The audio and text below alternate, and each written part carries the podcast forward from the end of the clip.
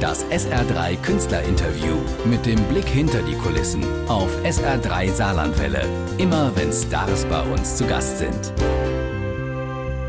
Europa, ein Lied, das wir auf SR3 Saarlandwelle schon kennen in Lieder und Chansons und der Mann, der es uns gebracht hat letztes Jahr und jetzt eine neue Version auf seiner neuen CD hat, das ist Felix Meyer. Der ist zu Gast heute Abend bei uns in der Sendung. Hallo. Schönen guten Abend.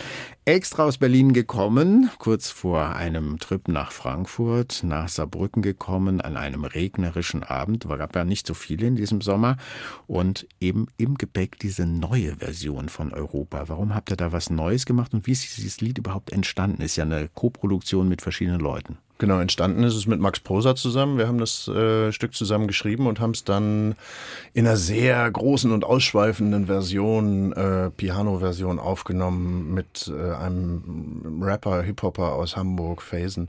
Und äh, ganz am Ende singt Sarah Lesch noch die letzte Strophe. Der großartigen. Die großartige Sarah Lesch. Und das äh, war eine schöne Sache und das, äh, daraus haben wir ein Video gemacht. Und ich dachte jetzt aber für die, für die neue Platte wäre es irgendwie auch schön, wenn man, wenn man eine Stimme hat, die einem das alles erzählt. Und habe äh, mit dem Gitarristen Olaf Niebuhr zusammen eine Version äh, erarbeitet, die, die ganz ruhig ähm, und, und sehr einfach daherkommt. Als ich das Lied damals zum ersten Mal gehört habe, habe ich gedacht, das ist aber irgendwie traurig, diese Europa-Version. Dann haben wir uns kurz ausgetauscht und hast gesagt, nee, so empfinde ich das gar nicht.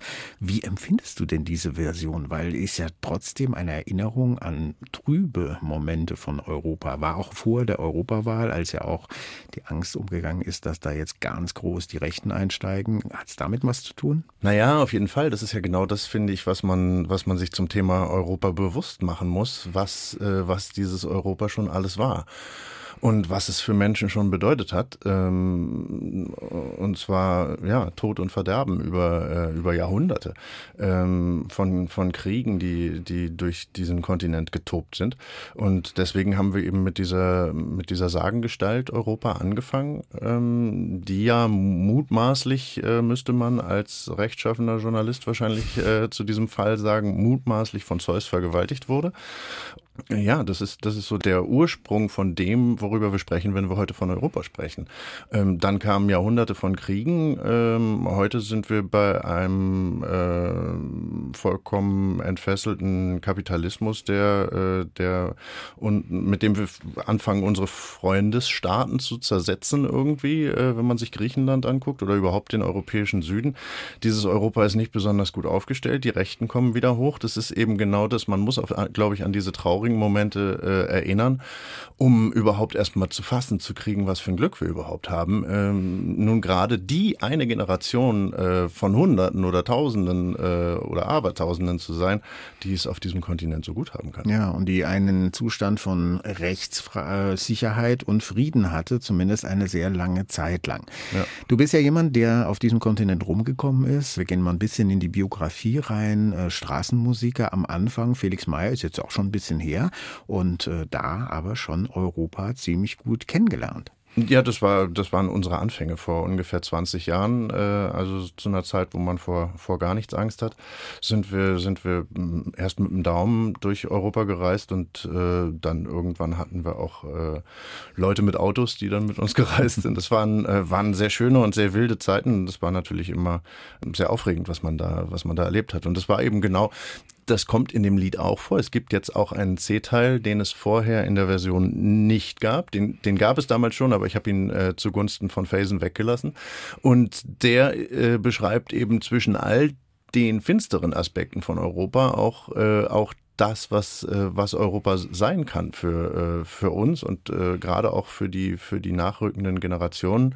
Ähm, eben diese Völkerverständigung und, und dieser kulturelle Aspekt, diese, diese wahnsinnige Ansammlung von, von unterschiedlichen Kulturen auf so kleinem Raum. Mhm.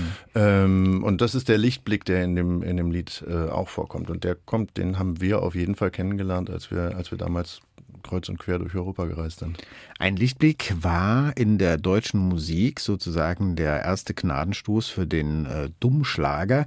Die Firma 105 Music mit Annette Louisan, mit Stefan Quildes, mit äh, Anna Depenbusch und eben auch mit Felix Meyer, der sich auf das Abenteuer eingelassen hat, eine Plattenfirma ja, zu haben, eine solche Plattenfirma. Und äh, dieses Abenteuer hat zu Platten geführt, die dann so ein bisschen markiert den Übergang von der Straßenmusik hin zu einer ja, radiotauglichen Produktion. Wie hat sich das abgespielt damals? Ja, ich wusste, ich wusste damals überhaupt nichts über die Musiklandschaft und habe mich da wirklich total überraschen lassen. Wir waren Straßenmusiker, wir konnten auch nichts anderes, wir wollten auch nichts anderes. Wir haben dann angefangen, Lieder zu schreiben und, ähm, und die sind dann, die sind dann so geworden. Wir haben einen sehr guten Produzenten äh, kennengelernt, mit dem wir uns aber vor allem gut verstanden haben. Das war mir auch jetzt nicht wichtig, dass die Musik, also sie sollte nicht nach Schlager klingen und sie sollte äh, inhaltlich kein Schlager sein. Das, das war äh, der? Das, Franz Plaza. Mhm. Genau, und, äh, und das war der Produzent von, von Selig und Keimzeit und, ähm, und damit hatte ich das Gefühl, sind wir irgendwie gut gelandet in, in dieser Landschaft und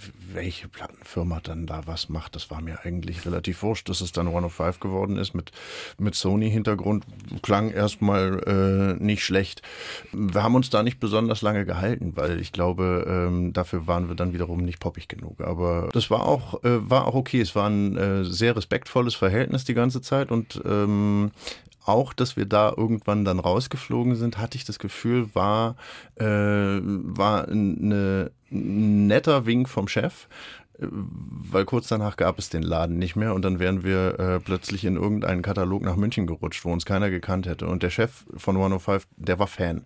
Das ist aber nicht so leicht für solche Musikfans zu finden. Mhm. Und dass wir nun gerade zufällig in München wieder einen Fan gefunden hätten bei Sony, das wäre sehr unwahrscheinlich gewesen. Insofern war es gut, dass er uns quasi befreit hat aus diesem Bef äh, Vertra Vertrag.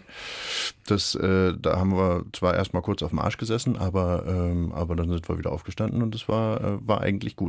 Ein nicht ganz äh, kurzes Leben kann man nicht einfach so resümieren, aber es gab natürlich auch von Hamburg nach Berlin einen Umzug. Du bist heute Familienvater, du bist zusammen mit einer Dokumentarfilmerin und du lebst inzwischen in der Berliner Szene, kann man ja auch sagen. Also du hast vorhin von Max Boser erzählt, mit dem du zusammenarbeitest. Du kennst auch ganz, ganz viele Leute. Du bist auch politisch ein bisschen engagiert.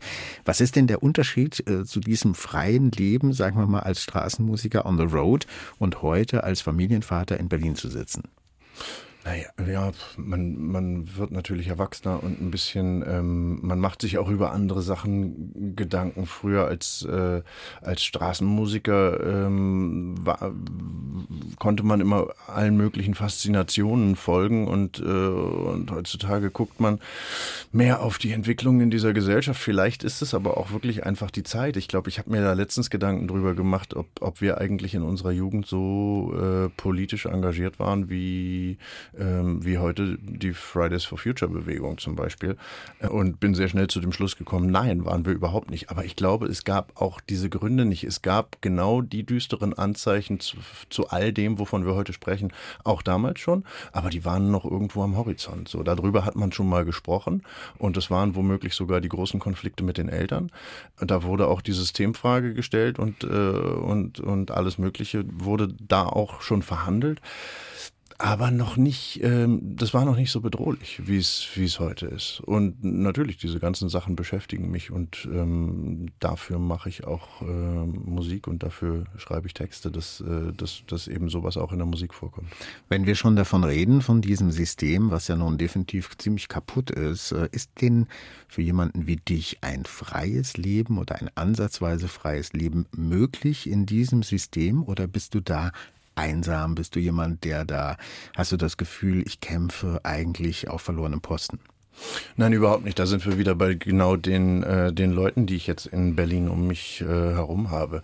Ähm, Sarah Lesch kommt da ab und zu vorbei. Dota Kehr wohnt in, äh, wohnt in Berlin. Ähm, Max Prosa ist da, die, äh, die Bernadette Hengst, ich weiß nicht, ob ihr euch kennt. Die, die habe ich noch nicht, mhm. nee, wir haben uns noch nicht kennengelernt. Aber Maike Rosa Vogel zum Beispiel ist, mhm. äh, ist eine gute Freundin geworden. Und äh, so äh, trifft man eigentlich relativ viele. Und diese Szene ist auch sehr fair miteinander. Die ist äh, die ist lieb zueinander, habe ich das Gefühl. Mhm. Also es ist, äh, ich glaube, die, die Ellenbogengesellschaft findet nun gerade zwischen äh, den sogenannten Chansonniers oder Liedermachern äh, nicht so sehr statt wie, wie da draußen. Also von Einsamkeit kann ich, kann ich äh, wirklich nicht sprechen. Also sprechen kann ich darüber natürlich schon, weil und ich glaube, das ist eine große und ein Lied schreiben. Es ist, äh, ich glaube, dass es eine große Gefahr ist in, äh, in der Welt, in der wir leben. Vereinsamung ist, ist, ist ein zunehmender Faktor irgendwie. Also nicht umsonst haben die, haben die Briten, das war auch so ein bisschen Ausgangspunkt, äh, die Briten haben ein Ministerium für Einsamkeit aufgemacht. Das ist wahrscheinlich einfach nur ein guter Begriff der Pressestelle ähm, und ist dem Familienministerium untergeordnet oder irgendwie sowas anders, aber, äh, aber auf jeden Fall fanden wir das damals ein ziemlich bedeutendes Zeichen, dass, dass, dass, dass sich das schon so in Politik widerspiegelt. Ähm, dieses Thema, worüber wir gerade ein Lied geschrieben hatten. Und es ist ja auch einer der Tricks äh, auch des Kapitalismus, ohne jetzt in eine Verschwörungstheorie zu verfallen, uns das Gefühl zu geben, wir seien vereinzelte Konsumenten, die als äh, politisches Wesen überhaupt nicht mehr existieren, wo aber die Zusammenarbeit nötig ist, um in der Politik etwas zu bewegen. Also ich weiß nicht, ob du das auch so siehst. Mhm. Jedenfalls ist ja. das einer dieser Punkte, wo wir gerade hast Fridays for Future angesprochen, dabei sind, dass die äh, jungen Leute hoffnungsvollerweise merken, dass es eben genau nicht so ist. Wir hören uns das Lied mal an, dass er jetzt eher auf die persönliche Ebene geht und nachher erzählt Felix Meyer in Lieder und Chansons auf SR3 Saarlandwelle weiter von seinem neuen Album.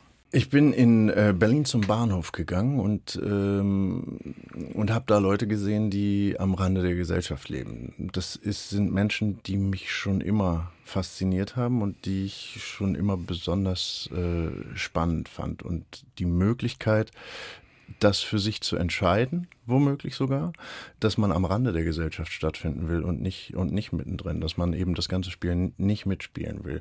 Das ist, äh, das übt auf mich eine sehr große Faszination aus. Es war, war schon früher so, als wir durch Europa äh, gereist sind. Ich ähm, fand immer ähm, die größten Erlebnisse, wenn man, wenn, wenn wir irgendwie äh, nachts in Montpellier mit Obdachlosen die ganze Nacht Blues gespielt haben oder sowas. Und ähm, das, äh, das, ja, es übt einfach eine große Faszination auf mich aus, wenn wenn, Leute das machen.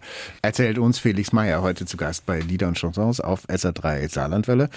Und ja, das äh, neue Album, das er uns mitgebracht hat, das erscheint Anfang September. Wir haben jetzt schon ein bisschen in der Sendung darüber geredet, über die politischen und auch privaten Hintergründe einer solchen Arbeit als Liedermacher heute mit äh, einem Alter, man darf es ja sagen, so um die 40. Da hat man auch, was Produktion angeht, eines gelernt. Du hast vorhin erzählt, ihr hattet einen Produzenten, den habt ihr euch quasi so überlassen bei 105 Music. Jetzt heute bist du jemand, der das komplett mit in der Hand hat, zusammen mit deinem Kumpan Erik Manus. Oder ist es immer noch so, dass ihr euch Leute sucht? Wie, wie kommt so ein Album zustande?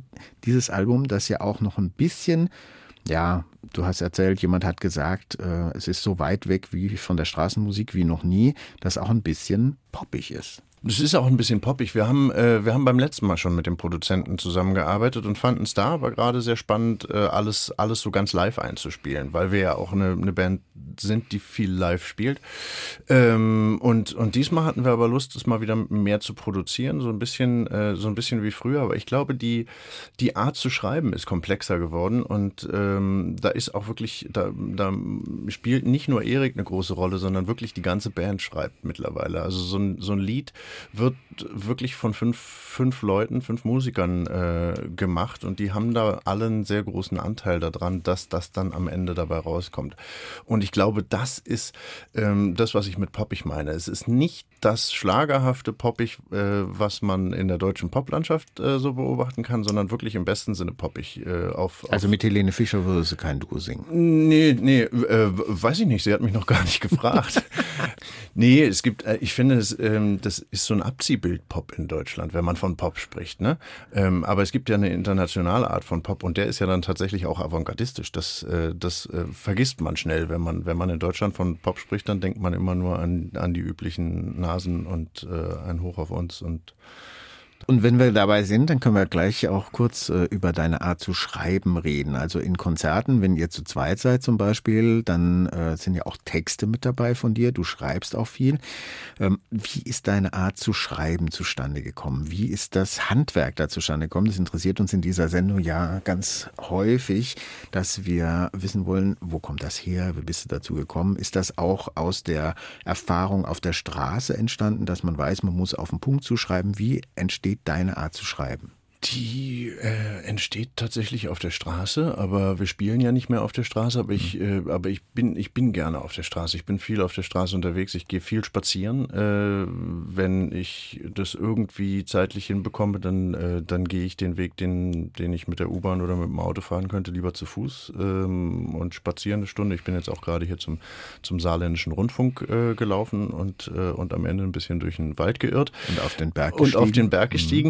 Mhm. Und, und dabei sieht man ja eigentlich alles. Also man, man, man, äh, man kann diese Gesellschaft eigentlich nirgendwo so gut kennenlernen wie auf der Straße. Das fand ich auch wirklich an der Straßenmusik immer sehr schön. Ich hab, wir haben nie wieder Konzerte gespielt, wo wirklich alle Teile dieser Gesellschaft vorkamen als Publikum. Aber das, das, muss man ja dann erstmal noch in Texte rüberkriegen. Hast du da naja, irgendwelche, hast du da Vorbilder? Kannst du mit dem Tucholsky oder Kästner was anfangen? Kannst du eher was anfangen mit Konstantin Wecker? Wo ist da so deine Orientierung? Oder ist es vielleicht sogar aus dem Englischen oder Französischen gekommen? Da kommt viel aus dem Französischen. Auf jeden Fall äh, haben, haben die Franzosen mich, äh, mich sehr dazu bewegt, selber zu schreiben, weil ich das äh, immer sehr faszinierend fand, wie die, wie, wie die Franzosen mit, mit Worten umgehen können. Da wird äh, ein ganzer Satz klingt manchmal wie ein Wort und, äh, und so versuche ich manchmal mit der deutschen Sprache auch umzugehen. Die Inspiration, wie Bilder gemacht werden, äh, kommt aus allen möglichen Richtungen. Da könnte ich jetzt gar nicht einen besonderen Wortkünstler nennen. Das kommt auch vom Fotografieren. Ich habe äh, Dokumentarfotografie studiert und, äh, und da ist mein Ansatz, geht da, geht da wirklich in alle möglichen Richtungen der Dokumentation. Dokumentarische Popmusik hat irgendwann mal ein, äh, ein Redakteur gesagt. Das fand ich, fand ich einen ganz guten Punkt eigentlich. Das, das trifft es ganz gut, weil die Musik ist, äh, ist eben nicht Liedermacher. Das ist eher Chanson, weil es, weil es eine gewisse Größe oder eine Behauptung von Größe hat durch, die, durch diese ganze Band, die da äh, dabei ist. Aber es hat eben irgendwie sowas wie einen dokumentarischen Anspruch. Und das ist ja auch etwas, was man in Deutschland auch bei dem Mainstream-Pop, von dem wir vorhin geredet haben, nicht so oft findet, dass es auch bei Felix Meyer die Songs gibt, die mal ein anderes Thema haben als nur die drei, vier Themen, die sonst abgehandelt werden, sondern äh, wir haben es ja heute auch gehört, da gibt es auch noch andere Dinge als nur Gefühligkeit, sondern eben auch äh, Sachen von der Straße, Sachen von der Gesellschaft etc. Du warst schon öfter im Saarland. Du warst als Straßenmusiker schon ganz früher mal im Saarland. Du warst beim Altstadtfest äh, mit dabei, beim Saarländischen Rundfunk. Du bist in Neunkirchen schon öfter aufgetreten, aber immer zu zweit. Wie ist es denn mit der Band? Wollen wir die mal herholen? Wie kriegen wir die hierher? Und wenn die Band da ist, wie unterscheidet sich das von euren eher intimen Konzerten? Äh, es ist natürlich viel tanzbarer. Die Duo-Konzerte sind, sind viel mehr zum Zuhören und äh, viel mehr zum, zum auf die Texte hören. Also eher, äh, eher wie eine Lesung vielleicht. Und, und die Konzerte mit Band sind, äh, sind natürlich wuchtiger. Die können sphärisch sein, die können äh, sehr tanzbar sein, ähm, sehr rhythmisch sein. Ähm, Erik Manus schafft das natürlich auch äh, auf einem auf einem äh, auf einem etwas kleineren Niveau alleine. Also es ist Wahnsinn, was er zu, äh, was wir zu zweit äh, trotzdem an Musik auf die Bühne bekommen. Aber aber trotzdem ist es natürlich kein Vergleich mit der Band. Die Band, ähm, ich sag mal so, die muss man sich leisten können. ja. Und die müsste also die die ähm, die müsstet dann auch ihr euch leisten können. Aber, aber wir finden bestimmt mal irgendeinen Anlass, wo das äh, wo das mal passt. Denke ich doch auch. Apropos ja. leisten, kann sich denn eigentlich ein Künstler heute noch äh, eine CD-Produktion leisten? Ja, das ist genau das Stichwort. Ja. Äh, CD-Produktion, ihr bringt die CD auch auf äh, Platte raus, also auf Vinyl. Ihr macht was Besonderes, damit ihr Leute auch Lust haben, dieses Werk zu kaufen. Was muss man denn alles anstellen, damit man heute noch CDs verkauft, noch das verkauft, was man eigentlich den Leuten vorlegen will und auch zu Hause nach Hause geben will. Das kann ich natürlich auch nur mutmaßen, aber da das jetzt unser fünftes Album ist, habe ich auf jeden Fall einige Erfahrungen gesammelt und äh, wir machen dieses Mal die CD mit elf Liedern als, äh, als, als Zentrum, als Mittelpunkt sozusagen, ähm, haben aber noch ein paar Bonuslieder und, ähm, und deswegen kommt die Vinyl zum Beispiel gleich als Doppelvinyl raus und dann haben wir beim letzten Album sehr gute Erfahrungen mit einem Buch gesammelt. Da war beim letzten Mal äh, die CD und, äh, und so eine Arte-Dokumentation äh, über uns als Straßenmusiker noch drin. Und, äh, und diesmal ist es einfach eine Doppel-CD mit, äh, mit Texten und, äh, und Akkorden und Noten und ganz vielen Fotos und sowas. Also ja, ich denke, man muss sich was einfallen lassen, um, um diesen Artikel, den ja eigentlich keiner mehr braucht, ähm, beziehungsweise für den auch äh, in naher Zukunft womöglich äh, nicht mehr alle äh, eine Abspielmöglichkeit überhaupt haben, außer die HiFi-Fans, also die, mhm. die Leute, die, die wirklich einfach eine schöne Anlage zu Hause haben, die haben sowas natürlich, ich denke, die hören jetzt noch nicht alle Spotify, aber das wird natürlich ein immer größeres Thema. Und, äh, und das Lustige ist, keiner hat eine Lösung dafür eigentlich. Und dieses Spotify hat einfach zu einer äh, Lose-Lose-Lose-Situation auf dem Markt geführt. Mhm. und die komplette Wertschöpfungskette, äh, die es früher für Musik gab, die gibt es heute nicht mehr. Davon profitiert der Konsument, das muss man wirklich sagen. Also der, der Musikhörer hat, äh, hat für 10 Euro einfach alles, was es gibt. Mhm aber, aber alle, die äh, früher mit Musik Geld verdient haben und eben aber auch dazu beigetragen haben, dass Musik aufwendig produziert werden könnt, ko konnte, die gucken heute so ein bisschen in die Röhre und fragen sich wirklich von Jahr zu Jahr, wie, wie wird es eigentlich nächstes Jahr? Ein echt existenzielles Problem. Auf einer CD wie der diesigen kann man tatsächlich aber auch sich leisten, mal ein Sieben-Minuten-Stück zu machen, das wir jetzt auch gleich hören werden. Der Mensch, dem Menschen. Felix Meyer bei Lieder und Chansons auf SA3 Saarlandwelle. Vielleicht zum Schluss erklärst du uns mal, wie es zu diesem Song gekommen ist. Das sind zwei Lieder eigentlich. Ich fand die Mischung sehr reizvoll und ich habe das von Anfang an so gehört. Als es diese beiden Lieder gab, habe ich sie immer gleich zusammen gehört und dachte, das müssen wir irgendwie bis, bis zur Produktion müssen wir das hinbekommen haben, dass, dass, dass die so ineinander greifen irgendwie. Das erste, also der erste Teil und der sich dann auch wieder hinten äh, schließt sich das Lied dann sozusagen, ähm, also schließt sich der Kreis und das endet dann wieder mit diesem etwas ruhigeren Teil. Das, das kommt fast so daher wie, wie ein Schubert-Stück oder sowas, wie ein Schubert-Lied. Und dazwischen ist es dann ein sehr aggressiver Sprechgesang und ich, es wird sehr, sehr viel übers Menschsein da drin verhandelt, von der emotionalen Ebene bis äh, hin zu den ähm, fiesesten, miserabelsten menschlichen Eigenschaften, die man sich so vorstellen kann. Das ist die Bandbreite und deswegen braucht es auf jeden Fall auch diese 7 Minuten 39 oder sowas, die dieses Stück hat. Und ähm, ja, wir können uns, äh, wenn man, äh, wenn man schon nicht weiß, wie man äh, diese Musik verkaufen kann äh, oder soll, dann, äh, dann kann man es sich auch leisten, 7 Minuten 39 Lied zu, zu schreiben und da drauf zu packen. Und ich finde es schön, dass es auch Sender gibt, die es sich leisten können, das dann auch zu spielen. Dann wollen wir uns darauf mal einlassen. Felix Meyer zu Gast bei Lieder und Chansons auf SA3 Saarlandwelle. Bonne Continuation und à bientôt. Merci. Au revoir. Das SR3 Künstlerinterview mit dem Blick hinter die Kulissen auf SR3 Saarlandwelle. Immer wenn Stars bei uns zu Gast sind.